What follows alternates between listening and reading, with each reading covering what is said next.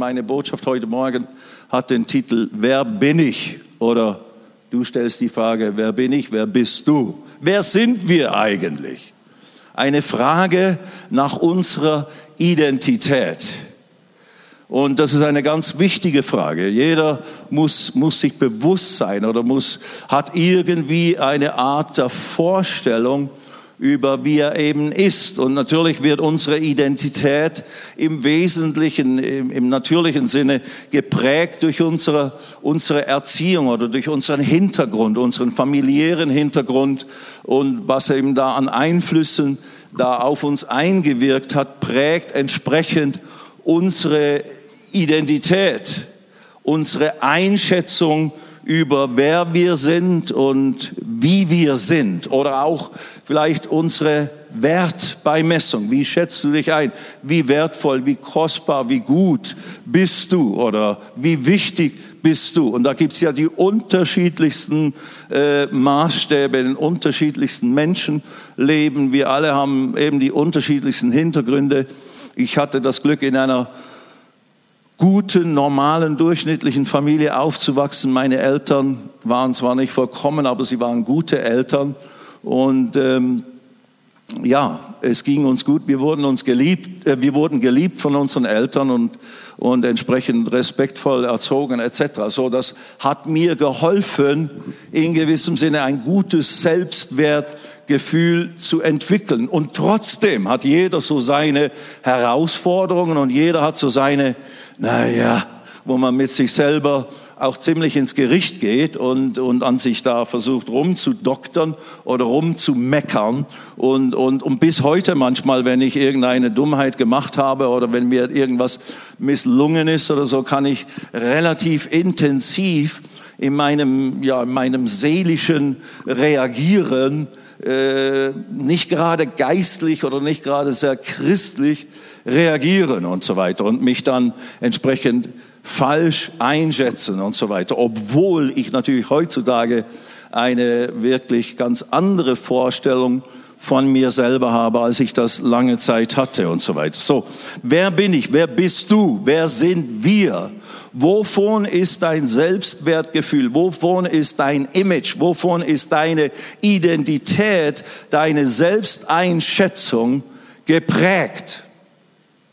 Und wie gesagt, wenn du Glück hattest und in einer guten Familie aufgewachsen bist, wenn man es nur natürlich betrachtet, oder sogar in einer vielleicht gehobenen Familie, die Ansehen hatte, die einen gewissen Respekt vielleicht von anderen genoss, dann hast du in gewissem Sinne Glück gehabt. Oder wenn du eine gute Bildung hast und, und, und auch vielleicht einiges an Talenten vorfindest, dann könnte man sagen, hast du Glück gehabt. Dann, dann kann man ja darauf sich ein Stückchen was, ja, ich bin schon wer, oder? Gut, aber darüber möchte ich nicht reden heute Morgen, was dein äh, dein natürlicher Status ist oder was dein natürlicher Hintergrund ist, weil sonst müssen wir ja endlos die verschiedenen Möglichkeiten anschauen, weil eben nicht jeder hat so eine tolle Familie gehabt oder so ein tollen, so ein tolles Ansehen oder viele fühlen sich völlig unbegabt und so weiter und so fort. So, aber das Selbstbild ist eine ganz, ganz wichtige Sache. Auch in Firmen, in manchen Firmen wird da viel Wert darauf gelegt. Gibt, sendet man die, die, die, die Mitarbeiter in Kurse, in Seminare, wo, wo Motivationssprecher für teuer Geld angeheuert werden, die dann den Leuten ein besseres Bild, eine bessere Einstellung über sich selber und über das Team und was wir alles schaffen können mit einer positiven Einstellung, positiven Haltung, positiven Selbsteinschätzung. Und das ist gut, nichts dagegen einzuwenden. Äh, die, die Aufwertung deines, deines Bewusstseins, deines Wertgefühls ist eine positive Sache. Aber ich habe heute Morgen eben nicht ein Motivationsseminar vor, deswegen müsst ihr mich auch nicht teuer Geld zahlen, gell? Der Eintritt ist frei. Und das Opfer ist ja für den Herrn gewesen, nicht für den Herrn Steinle, nur dass ihr das auch wisst und so weiter. Gut. Aber eben, ähm, woher wir, wenn wir, ich rede jetzt von wir äh, zu Christen, wir, die wir uns mit Jesus identifizieren, die wir uns zu Gott hin orientieren und insbesondere natürlich wir diejenigen, die wahrlich Jesus zu ihrem ganz persönlichen Retter und Herrn gemacht haben, da ist etwas fundamental Entscheidendes und Wichtiges und Grundlegendes mit uns geschehen. Die Bibel redet ja davon, dass wir buchstäblich noch einmal geboren werden. Wir haben eine zweite Geburt, die neue Geburt erlebt, sind noch einmal geboren oder von Gott neu geschaffen worden in unserem innersten Sein, in dem menschlichen Geist. Darüber möchte ich kurz sprechen. Das wird kein langes äh, Seminar sein. Ich habe letzte, beim letzten äh, äh, Bibelkolleg habe ich mein, wo ich dran war, habe ich ja das Thema neue Schöpfung gehabt und dort haben wir das in fünf Stunden versucht, ein Stück aufzuarbeiten. Ich werde das heute Morgen in diesen paar Minuten hier rein squeezen.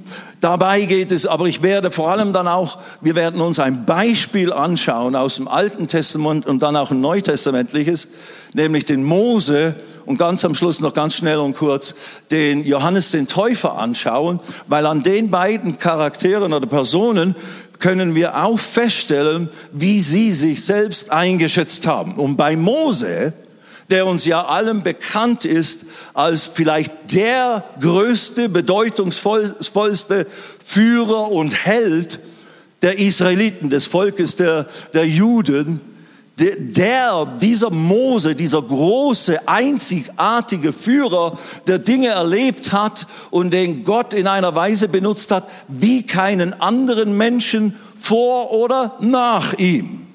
Der hat Dinge getan und durch die Gnade und Kraft und Befähigung Gottes Dinge bewerkstelligt wie kein anderer. Und dieser Mose hat aber einen ganz schwachen Beginn.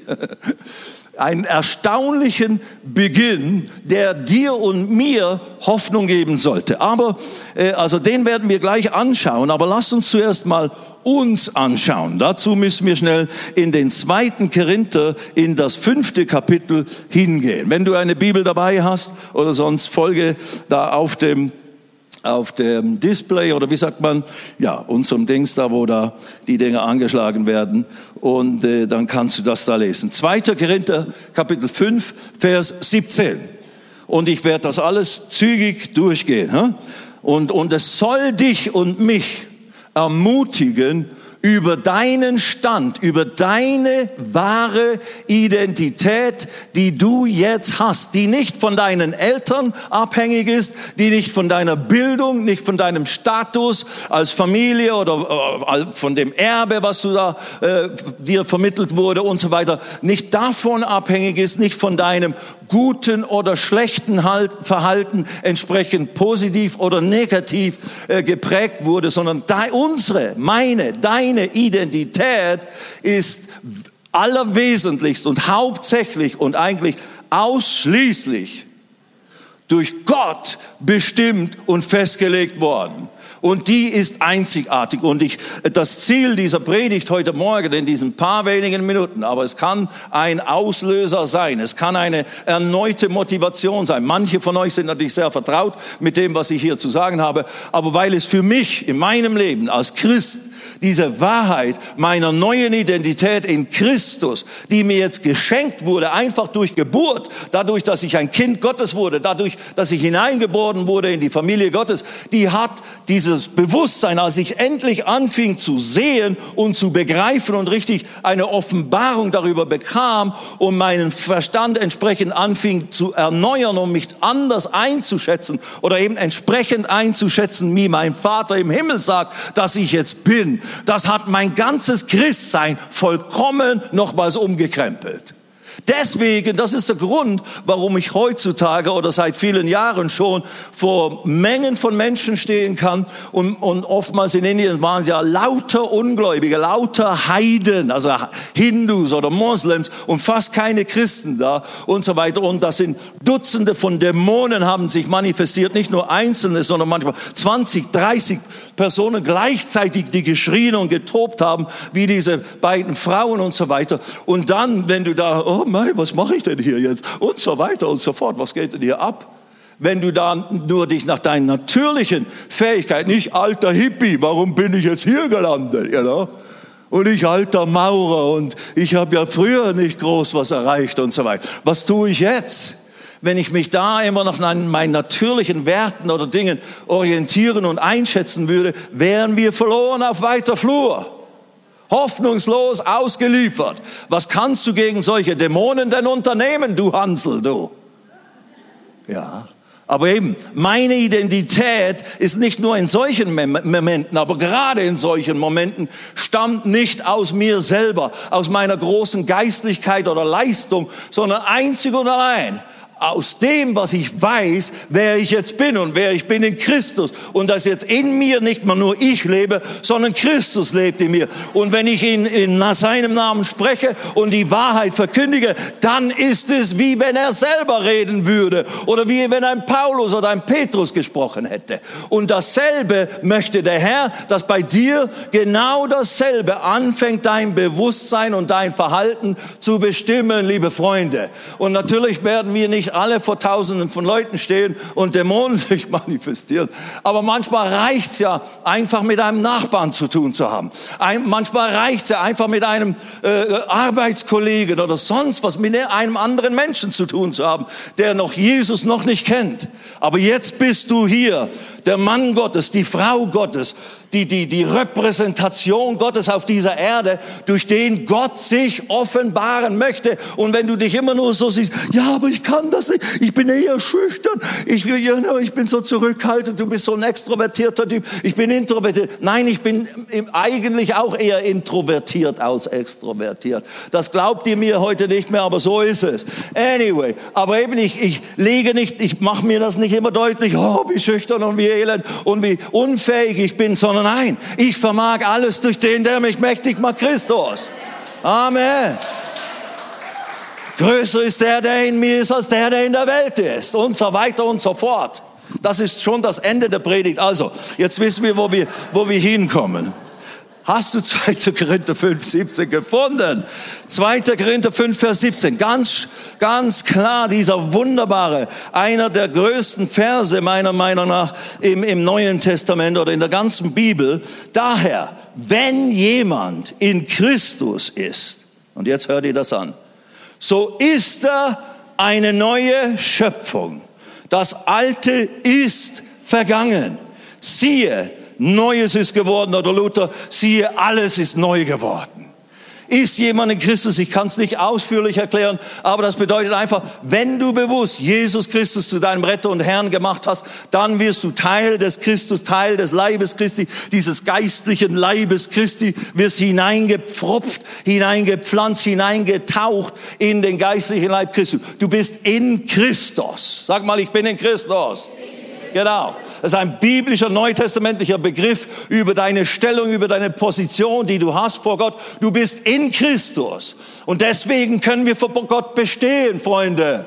Weil Christus ist mir gemacht von Gott zur Weisheit, zur Gerechtigkeit, zur Heiligung und zur Erlösung. Das sind große Wahrheiten. Das ist deine Identität. Nun, ist jemand in Christus, also ist jemand ein Bewusstgläubiger an Jesus Christus und hat ihn zum Herrn und Retter gemacht, dann ist er in Christus. Und dann, wenn das der Fall ist, das geschah bei mir vor 45 Jahren, als ich äh, zu Jesus kam, dort in Bombay, Indien, da wurde ich innen drin ein völlig neuer Mensch. Ist jemand in Christus, so ist er eine neue Kreatur, eine neue Schöpfung. Und wenn du das genau untersuchst, das bedeutet tatsächlich etwas noch nie Dagewesenes, etwas völlig Neues. Wenn du zu Jesus kommst, wenn Jesus in dich hineinkommt, oh, dann schafft er in dir, und das ist ja offensichtlich, du bist nicht äußerlich neu in deinem Körper, du bist nicht in deinen Gedanken neu, die musst du erneuern, du musst neu lernen zu denken und dich einzuschätzen. Deine Gefühle sind nicht völlig neu, dein Wille ist in dem Sinne nicht völlig neu, aber das, was Gott als das essentielle, eigentliche Sein des Menschen bezeichnet, ist der Geist des Menschen. Alleine die Bibel, eine, alleine Gottes Wort offenbart den Menschen als ein geistliches Wesen, ein Geistwesen. Gott sagt über sich selber, ich bin ein Geist. Johannes 4, 24, Jesus über Gott. Gott ist ein Geist. Und als Gott den Menschen in sein Ebenbild schuf, die ersten beiden, Adam, Adam und Eva, hat er sie vor allem in seiner Ebenbildlichkeit geschaffen in Bezug auf ihre innere Wertigkeit, ihre innere Identität als Geist. Gott der Geist ist, schuf menschliche Geister, die ihm gleich sind, die ihm entsprachen. Adam und Eva hatten keine Sünde. Sie waren nicht schwach, sie waren nicht unfähig, sie waren nicht unadäquat, sie hatten keine Minderwertigkeitsgefühle, sie schätzen sich nicht falsch ein, sie schätzen Gott als ihren Vater ein und sich völlig frei, ihm zu begegnen, sich völlig frei in dieser Schöpfung, in die er sie gepflanzt und gesetzt hatte, sie zu beherrschen, sie sich unterordnen zu machen völlig adäquat zu sein. Sie waren die Herren dieser Welt und sollten es sein. Die Fürsten dieser Welt, Gottes Sohn, Gottes Tochter, die hier die Domäne übertragen bekommen haben, die Gott für sie geschaffen hatte. Und sie hatten, das wird im Kapitel 2 im, Genesis, im ersten Mose, im letzten Vers, glaube ich, Vers 27 oder so, heißt es dann, und sie waren beide nackt, der Mensch und seine Frau, und sie schämten sich nicht das hat mit Nacktheit, mit keine Kleider anhaben als solches eigentlich überhaupt nichts zu tun. Das wäre vordergründige Beurteilung. Nein, Adam und Eva, so wie Gott sie geschaffen hat, waren sie völlig adäquat. Sie hatten keinen Grund, sich über irgendwas zu schämen. Sprich, eine falsche Einschätzung und ein Gefühl von, ich bin nicht zulänglich, ich bin nicht wert genug, ich passe hier nicht rein. Nichts in alle vier Bereiche, in die Gott sie geschaffen hat. In die Beziehung mit ihm, in die Beziehung miteinander und zu sich selber, in die Beziehung mit der Schöpfung und auch in die Beziehung mit den existenten bösen Geistern, sprich Satan und seine Kumpanen. In all diese Beziehungen Beziehungsbereiche war der Mensch hineingesetzt und hineingepflanzt worden. Das war alles schon bestehend, als er da hineingepflanzt wurde von Gott. Da war der Mensch, wow, cool. Völlig, das ist modernes Deutsch für, sie schämten sich nicht. Cool.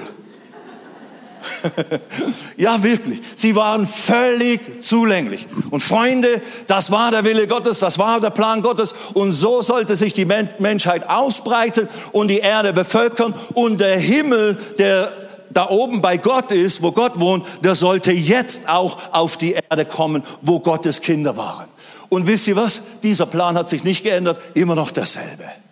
Aber durch den Sündenfall ist eine Riesenkatastrophe entstanden. Und eben dieses Nicht-Schämen wurde augenblicklich. Im Kapitel 3 siehst du das nächste, nachdem sie gegessen hatten von dem Baum, von dem sie nicht essen sollten, haben sie festgestellt, wir sind nackig. Und sie schämten sich. Erste Reaktion. Sie schämten sich. Es fehlt uns was. Wir sind nicht mehr zulänglich. Wir sind nicht mehr fit. Wir sind nicht mehr cool. Wir sind jetzt uncool. Und so mussten sie sich, haben sie sich aus Feigenblättern Schürze gemacht. Halleluja. Welch eine adäquate Ersatz für das, was wirklich verloren gegangen war. Diese, diese, diese Schamlosigkeit, diese Freiheit vor Gott sich zu bewegen und vor der ganzen existierenden Welt als Söhne und Töchter Gottes, ohne Scham, ohne Schande, ohne irgendwelche Minderwertigkeitsempfindungen. Und sie versteckten sich und verbargen alles und so weiter. Dann kam der große Erlösungsplan und deswegen kam ja Jesus, um das, was Adam und Eva an wahrer Identität, die Gott ihnen beimaß, die Gott wollte, dass wir sie hätten, so wie er zu sein, sein Sohn, seine Tochter zu sein, die völlig adäquat und equipped und ausgestattet ist für alles, was hier in dieser Welt auf uns zukommen soll. Das ist verloren gegangen und das ist durch das Erlösungswerk Jesu wiederhergestellt worden und wird uns jetzt wieder zuteil. Aber weil wir unterwegs bis zu Jesus und so viel Müll hier oben angehäuft haben. So viel negative, schlechte, verletzende, niederdrückende, ah, elende, fürchterlichste Erlebnisse. Ich meine, wir sind ja noch milde dran in unseren Breitengraden, aber wenn du da irgendwo missbraucht wirst bis zum geht nicht mehr, verkauft wirst als Sklave und man macht mit dir, was man gerade will und behandelt dich schlimmer als ein Tier, was wisst mit diesem Menschen? Das ist ein Mensch in das Ebenbild Gottes geschaffen.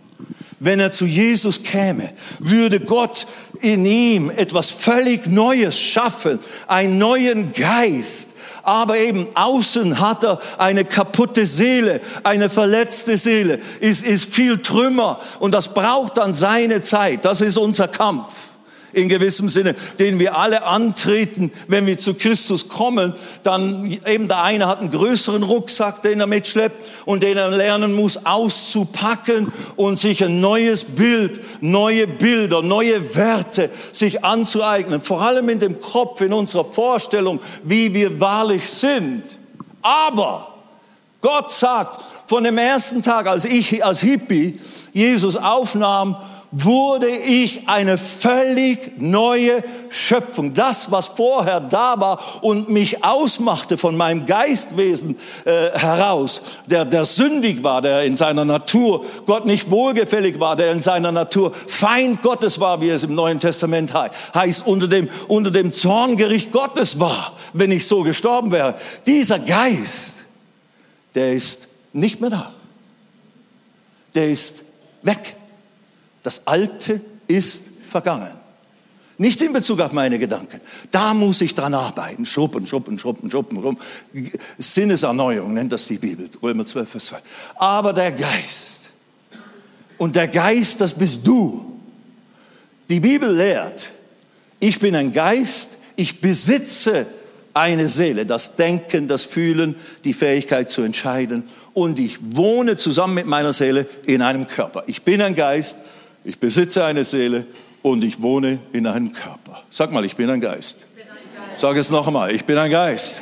Ich bin ein Geist. Das heißt nicht Gespenst, okay? Das ist was anderes. Ich bin ein Geist. Das ist deine wahre Identität. Ich bin ein Geist, weil Gott ist ein Gott. Geist und Gott hat mich neu geschaffen.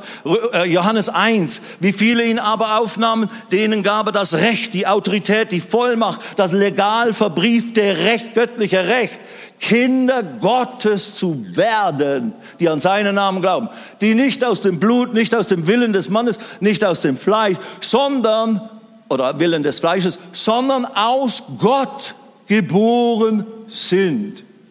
Und im Johannes 3, zwei Kapitel später, hat Jesus ja das äh, in der Sprache, du musst, Nikodemus, du musst nochmals, du musst noch einmal geboren werden. Nicht im Fleisch, im Geist. Wenn du Jesus aufnimmst, wirst du in deinem, ich weiß, für viele ist das alte Wahrheit, aber die muss man immer wieder feststellen, immer wieder festhalten. Und für manche von euch könnte es eine Revolution bewirken. Ich habe gerade von jemandem ein wunderbares Zeugnis gehört diese Woche, die mit ihr so ein Buch, dass ich da meine neue Schöpfungsheft, Studienheft, dass sie mit ihr durcharbeitet. Und die Frau ist schon seit langen Jahren gläubig, Mitarbeiter und alle möglichen Positionen schon inne gehabt und so weiter. Und sie sagt, das hat sie noch nie so gehört. Sie hat immer wieder an sich rumgedoktert, immer wieder ein Unzulänglichkeitsempfinden, immer wieder ein Ungerechtigkeitsempfinden äh, vor Gott, äh, das Gefühl gehabt, dass alles ist zwar schön und gut, aber Immer dieses Aber. Und das hatte immer die, das war immer das Haar in der Suppe. Das hatte immer die Suppe versalzen. So konnte sie sich nicht, nie richtig freuen. Jetzt hat sie angefangen zu sehen aus den Aussagen der Schrift und, und den kurzen Erklärungen dazu, was das bedeutet. Und deswegen rede ich heute Morgen so fundamental. Du bist eine völlig neue Schöpfung. Du bist etwas noch nie da gewesen. Sag das zu deinem Nachbarn. Ich bin etwas Einzigartiges, noch nie da gewesen.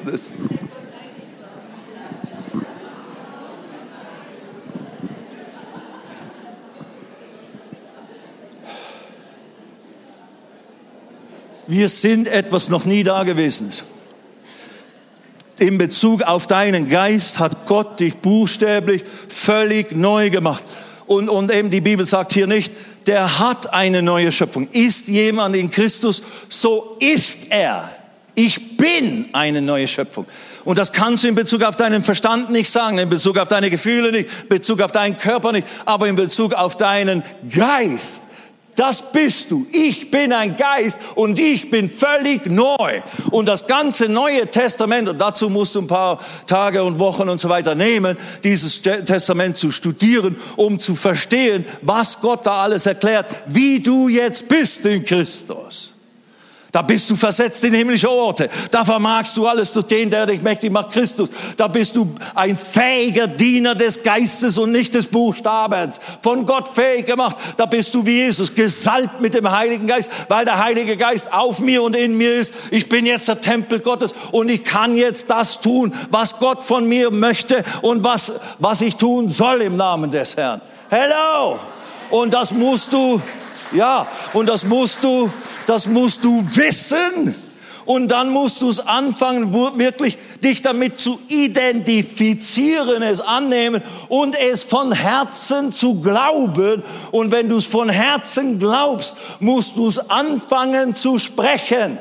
Das lernt man auch in solchen Positiv-Denkseminaren. Du musst das Positive sprechen. Und dann wird, und das ist definitiv der Fall, das kannst du ja ganz praktisch ausprobieren in deiner Familie. Probier mal einen Tag aus mit lauter negativen Reden. Und dann schau mal, was für eine Stimmung hochkommt und dann den nächsten Tag, nein, ich fange vielleicht lieber positiv an, weil sonst gibt's vielleicht den nächsten gar, gar, gar nicht mehr, weil ihr euch schon umgebracht habt oder sowas. Aber man kann das ja ganz praktisch testen. Oder wenn du Mitarbeiter hast oder eine Familie oder Kinder, dann fang mal an, in sie ständig Negatives reinzus reinzusäen. Das werden Versager, ganz klar. Du bist schuld als Mutter, Vater, wenn du Hallo?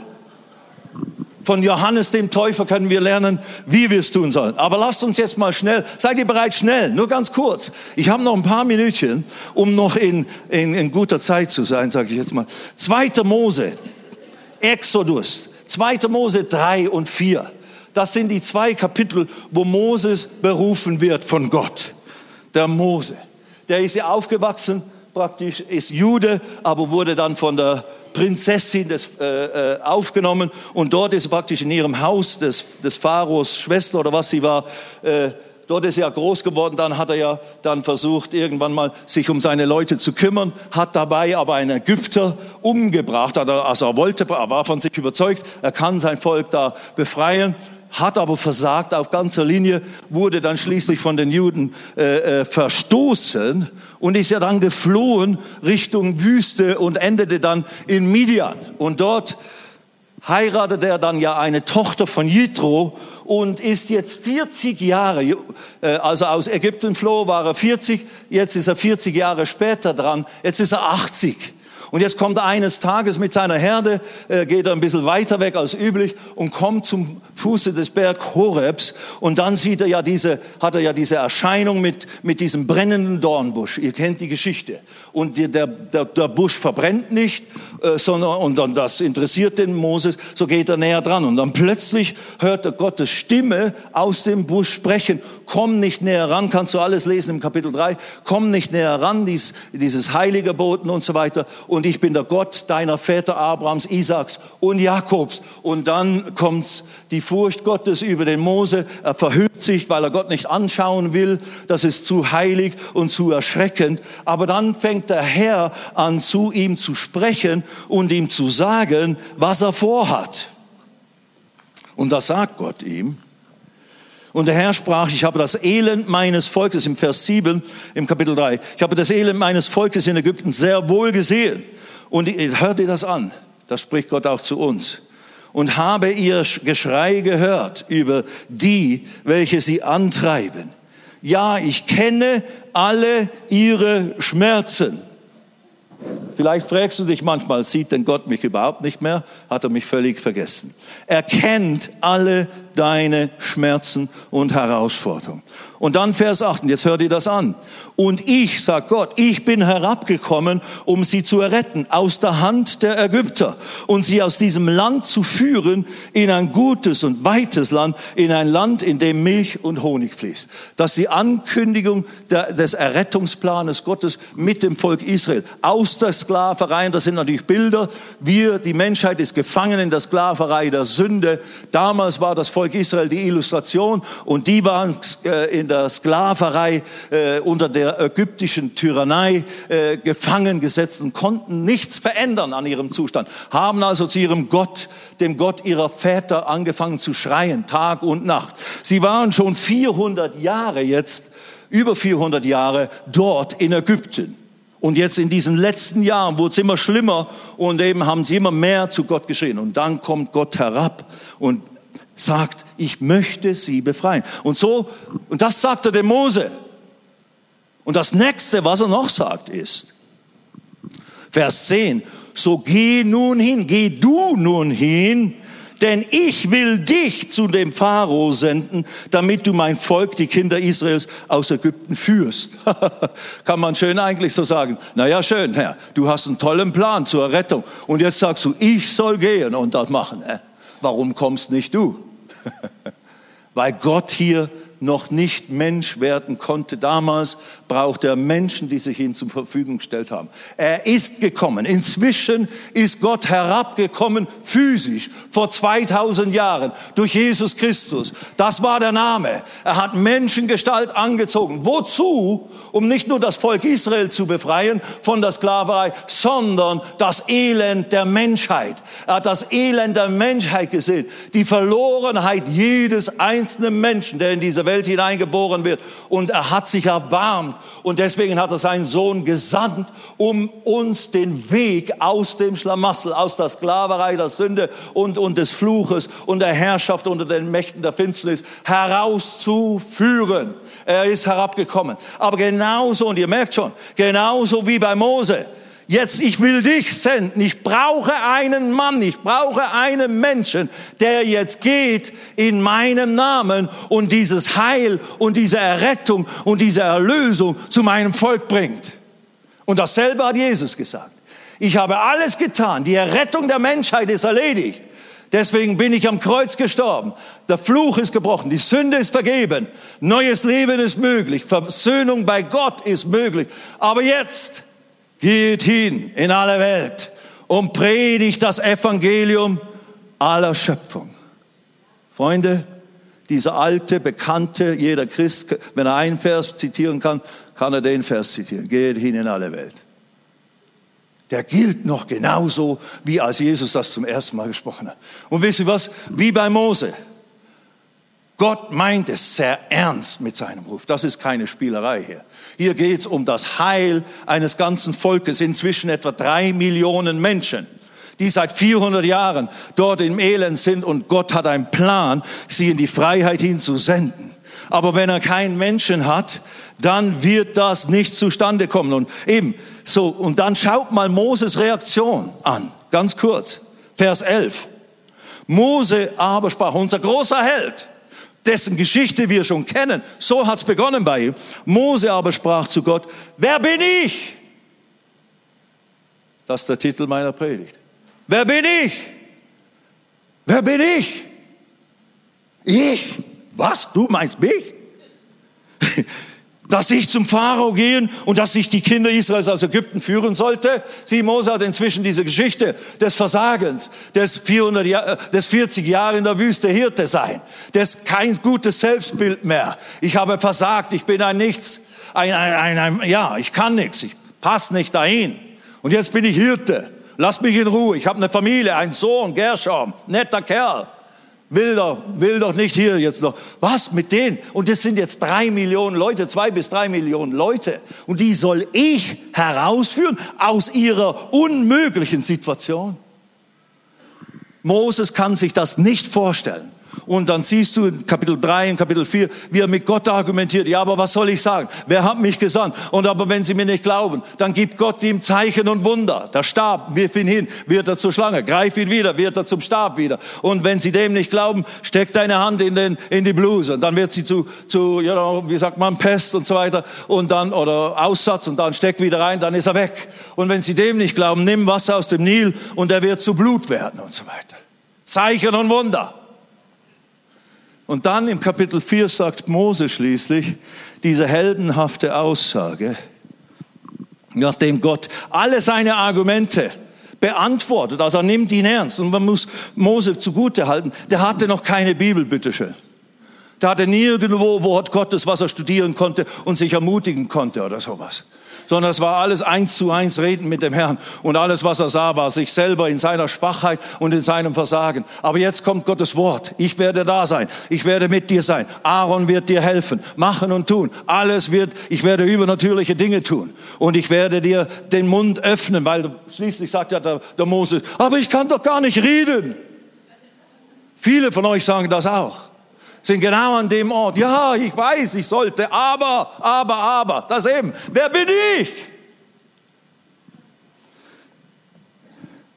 Dann sagt der Herr, äh, dann sagt der Mose schließlich in Kapitel 4, Vers 13, ach Herr, nach all den Argumenten hin und her und Gott alles beantwortet. Ach Herr, sende doch, durch wen du senden willst, aber nur nicht mich mit meinen Worten. ist herrlich. Muss es lesen. Ist lustig und tragisch, dramatisch. Aber auch ermutigend, weil Mose wurde der größte Führer. Er hat schließlich aufgegeben. Aber zuerst sagte er, was? Wer bin ich? Das ist die Predigt heute Morgen. Sag nicht länger, wer bin denn ich? Um in alle Welt zu gehen, das Evangelium zu verkündigen. Angefangen in Jerusalem. Fang in deinem Jerusalem an. Aber fang an. Ignoriere es nicht länger. Missachte es nicht länger. Gott weiß, was die Kosten sind. Gott weiß, was mit dem Volk Israel geschehen würde, wenn sie nicht befreit würden. Sie sind verloren, hoffnungslos gehen elendiglich zugrunde. Die Welt ohne Christus ist verloren, hoffnungslos. Und wir können noch so schön singen, noch so schön preisen, noch so tolle Gefühle dabei haben. Alles gut, ich bin dafür, ich mach's auch. Und es ist gut, es ist ermutigend, inspirierend. Aber was ist Montag, was ist Dienstag, wo ich Licht bin an meiner Arbeitsstelle, wo ich Zeuge Jesu bin, wo ich die Kraft Gottes mit mir habe, den Namen Jesus mit mir habe. Das ist wie wenn du Jesus selber bei dir hättest wenn wir beten, ich mache immer nach jedem Satz, im Namen Jesus, weil ich weiß, das ist die Kraft. Nicht mein lautes Schreien, nicht mein tolles, what a great guy. Nein, nein, nein, nein, ich bin nicht so begeistert von mir selbst. Ich bin begeistert von Jesus, weil ich ihn so viel erlebt habe, wie er so große Dinge getan hat, wie die Brüder und Schwestern da in der Bibel selber. Halleluja. Und Gott wartet darauf und, und schaut herab, dass du und ich bereit sind. Und du fängst irgendwo an, ja, ja, aber wer bin denn ich, aber Herr und so. Dann gib ihm halt mal deine Argumente. Aber dann hört er, er wird nicht zu dir mit, mit hörbarer Stimme reden. Er hat dir ein Buch gegeben, das ist verlässlich. Da steht alles schwarz auf weiß. Lies es, glaube es, nimm es an, identifiziere dich neu. Ich bin eine neue Schöpfung. Steht auf, steht mal schnell auf. Sag, ich bin eine neue Schöpfung. Das Alte ist vergangen. Alles in Bezug auf mein Geist ist neu geworden.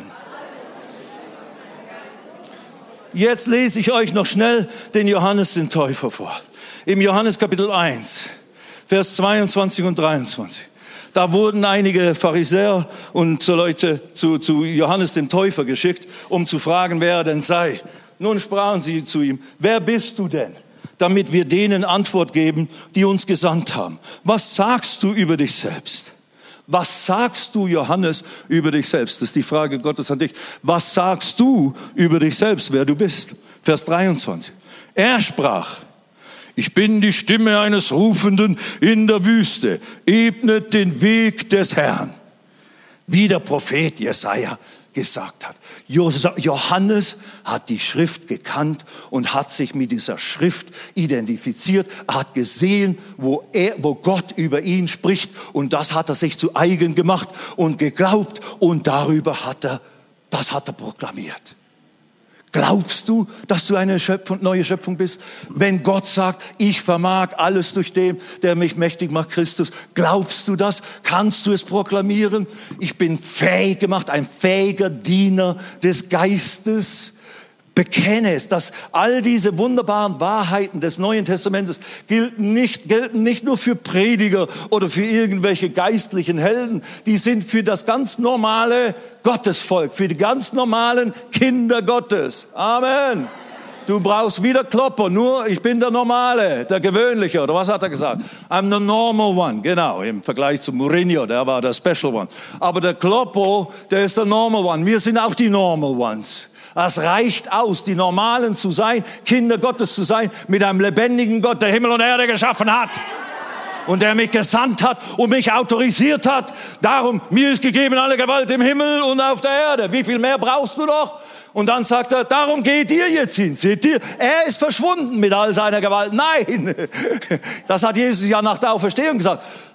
Mir ist sie gegeben. Und dann sendet er seine Jünger mit dieser Gewalt, mit dieser Autorität in seinem Namen zu herrschen und das, den Willen Gottes auszuführen. Halleluja! Seid ihr auch dabei? Bist du dabei? Ich weiß, am Sonntagmorgen ist es vielleicht leicht, Halleluja, um begeistert zu werden, aber dann gilt's. Aber eben, fang an, mit dem Herrn zu reden, mit dem Herrn darüber zu reden. Herr, okay, ich weiß, du willst mich gebrauchen. Also, hilf mir, zeig mir, wie die ersten Schritte sind. Und dann geht das Stück für Stück vorwärts. Auch der Mose musste lernen. Aber Gott hat ihm Hilfe zur Seite gestellt. Und wir haben unseren Senior-Partner, weißt du, wie der heißt? Heiliger Geist. Genau so. Mein Seniorpartner in dieser Evangelisation habe ich vielleicht bewusster denn je, weiß nicht, man, manchmal vergisst man, was man alles schon getan hat, aber auf alle Fälle habe ich sehr bewusst immer jeden Abend gesagt, nach heute Morgen, Heiliger Geist, übernimm du, rede du durch mich, wirke du die Wunder an den Menschen, wie du willst, du weißt genau, was nötig ist und wie du sie machen kannst und machen musst. Und dementsprechend war Gottes Wirken so offensichtlich und augenscheinlich. Halleluja. Was sagst du über dich selber? Bist du so ein Johannes der Täufer, der sagt, so bin ich, wie Gott mein Vater sagt. Nicht wie meine Gefühle sagen, nicht wie meine Eltern vielleicht sagen, nicht wie meine Umgebung sagt, selbst nicht mal wie mein Ehepartner vielleicht manchmal sehr ernüchternd sagt. Natürlich sind wir auch ganz natürliche Geschöpfe und eben tragen unser Päckchen in gewissem Sinne mit uns rum und müssen lernen, das auszuziehen und uns zu verändern, uns verändern zu lassen durch die Kraft des Wortes Gottes. Aber in deinem Geist, in Christus, bist du vollkommen heilig, rein, völlig annehmbar für Gott. Da muss nichts mehr geschehen, äh, um dich irgendwie annehmbarer oder rechtschaffener vor Gott zu machen. Und das ist deine Identität. Das bist du. Ich bin ein Geist und ich bin völlig neu. Ich bin Kind Gottes. Ich bin Sohn Gottes. Und der Satan hat keine Macht über mich. In nichts, auch gar nichts in meinem Leben und Krankheit erlauben wir hier nicht im Namen Jesus, weil ich durch meinen Herrn und Erlöser errettet und befreit und geheilt wurde in dem, was er so teuer bezahlt und investiert hat, um mich völlig zu retten, Freunde. Amen.